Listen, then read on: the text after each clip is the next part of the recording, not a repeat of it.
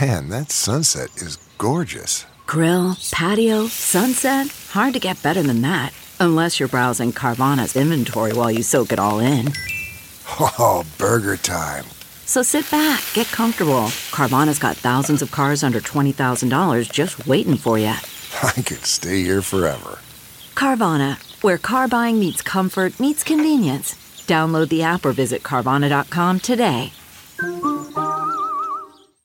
You're listening to the Big Party Show, on Omaha's number one hit music station. Channel 941. Turns out the newest episode of Travel Channel's Most Terrifying Places in America is uh, showcasing two local uh, attractions.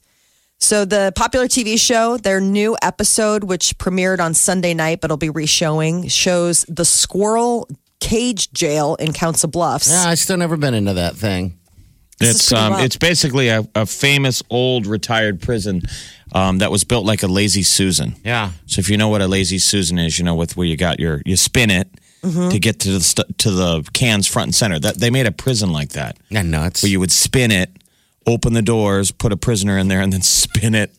It's kind of So crazy. creepy. I mean, it's kind of cool and efficient back when Yeah. you didn't have rules or laws, I guess, on Right. how you treated prisoners. but that was just one gate in, one gate out. yeah, I mean, I guess it's geez. just haunted as hell. What's the other spot? So the other spot is the Speakeasy in Sacramento, Nebraska. It's just a little southwest of Kearney, Nebraska. It's like a ghost town, and this guy has like a restaurant there. So the episode featured not only the Speakeasy in Sacramento, Nebraska, but also the Squirrel Cage Jail. In I've never Council heard. We've Bluffs. all heard of the squirrel cage locally, but I've Yeah. never heard of this. Neither did I. I, didn't looked even it know we up. had a town called Sacramento, Nebraska. I know. I looked it up. Um, Omaha World Herald did a, a story on it about a year or two ago. How far is it? It's uh, just south of Kearney, so Okay. it's middle of the state. I mean, it's a hike. Thirty-five minutes southwest of Kearney. Okay. Um, speakeasy there, huh? I know it's called the Speakeasy, and I guess it's like a little bit of a ghost town. I didn't realize we had one of those. I would have totally checked that out when I was out that way. You can get a steak there. Uh-huh. Uh huh. You know everything's a steak. You know where's the steak restaurant? As you go west, you bet. I So guess this- you go to the speakeasy to get a steak, and then you, the waitress comes up and takes your order, and then the real waitress walks up and goes, "What are y'all eating?" And you're Oh, like, I we just- just-, gave our order to that see-through gray ethereal that wasn't the waitress. "Oh." See through great. and then the gray lady comes back and goes, um, "We're out of baked potatoes." Wait a minute, who was the woman before you? She said you did have baked potatoes. I want to see the manager. And you the live realize one, it's not haunted; it's just bad community theater. and even worse service. Uh. Well, the episode is called Restless Dead. You can see it on the Travel Channel. It airs again tomorrow night, Thursday, October 25th at 1 p.m., and then Sunday and Monday. But you can also find it on demand on Hulu and get to see right. some local talent. Also, you know, that was the other thing. They put out the casting call, and so a bunch of local people had to do that. You know, they do those reenactments. yeah, Right. And so- you find out they're not out of potatoes. they're not out of potatoes. Shoo! And scene. Thankful. Oh, so Uh, moving. I don't know what is going on. Where's the haunted, most haunted place here in Omaha? Uh, I've never been to the squirrel cage. I love to go there, but I I, I want to do. I was talking about wanting to do like a tour.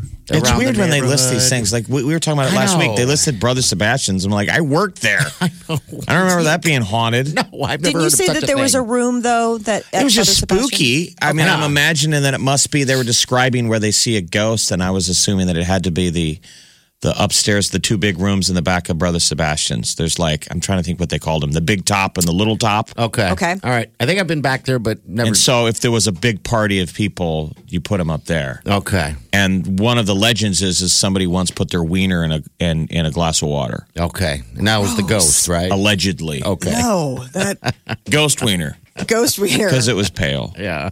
I will never drink water again. So So a that's new water, Molly. study. Yeah, exactly. Where's this water been? A new study finds that people um, are most likely to report having very happy mar- uh, marriage, but that's only if they've had very few sexual partners before they hooked up with their spouse. Well, yeah, that's what they told us Catholics our whole lives. Well, that was based on morality, not like actual. No, You know. we used they used to tell us at prep, don't you want to have a lady? Don't you want to have a gal who hasn't been with someone before you guys, fellas? Yeah. They used to tell us that. And I thought, geez, you're, I never even, I've never even been with a woman.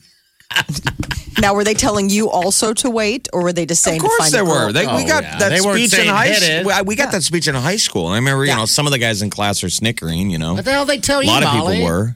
Oh my god, are you Go kidding me? I went to an after it? all girls Catholic school. We didn't even know that guys had genitalia. Are you nuts? It was like Right. No. You were, when you were preaching to a bunch of virgins, we're like, Yes. okay. Okay. That's Oh, the norm. But I mean, to most high school kids getting that speech, it was like, wait, you know.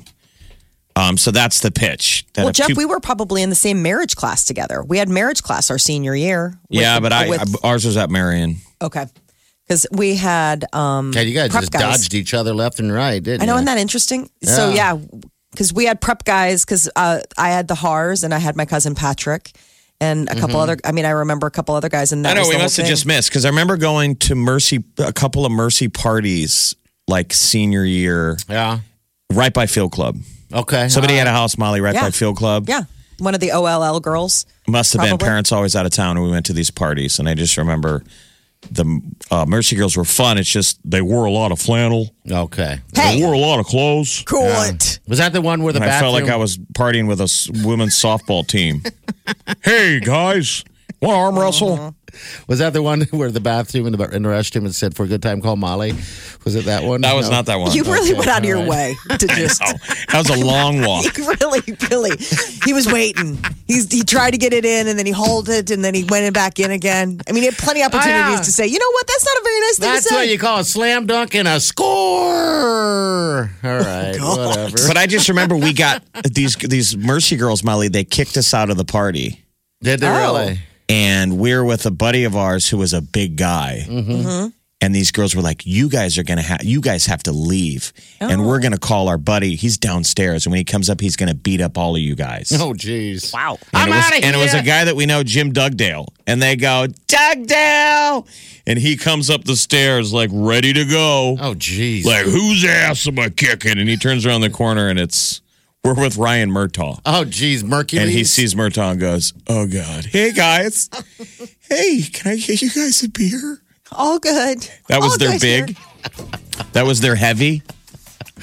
But anyway, the lesson learned is if you have the the less sexual partners before marriage you have, They say women who had six to ten sex partners before marriage were likely to experience the least amount of marital happiness. So That's a lot. under six That's is a the lot. happy spot. Is that a lot? Uh, I guess Oh, that's a lot for a lady. I, I, to 10? Well, I guess I it don't think it depends how matters, old like- they are, though. I mean, Don't say that it's- it matters a lot for. I mean, I think it's I anyone. mean, it's anyone, but I don't know. I don't think six to ten is too much then for anyone. I mean, again, it depends on how old you are. If you're 18 and you got six to ten on your on your list, that's that's a bit aggressive. here, here's a question. Could you get within twenty of what? the number of sexual partners? Could you guess? No. If we knew what the number was, somebody out there has the number. Yeah, no. Can you throw a dart and get with it, even within 20 of the number? no, which means then then I've been lying. I've only had three. I'm still getting set up on this question.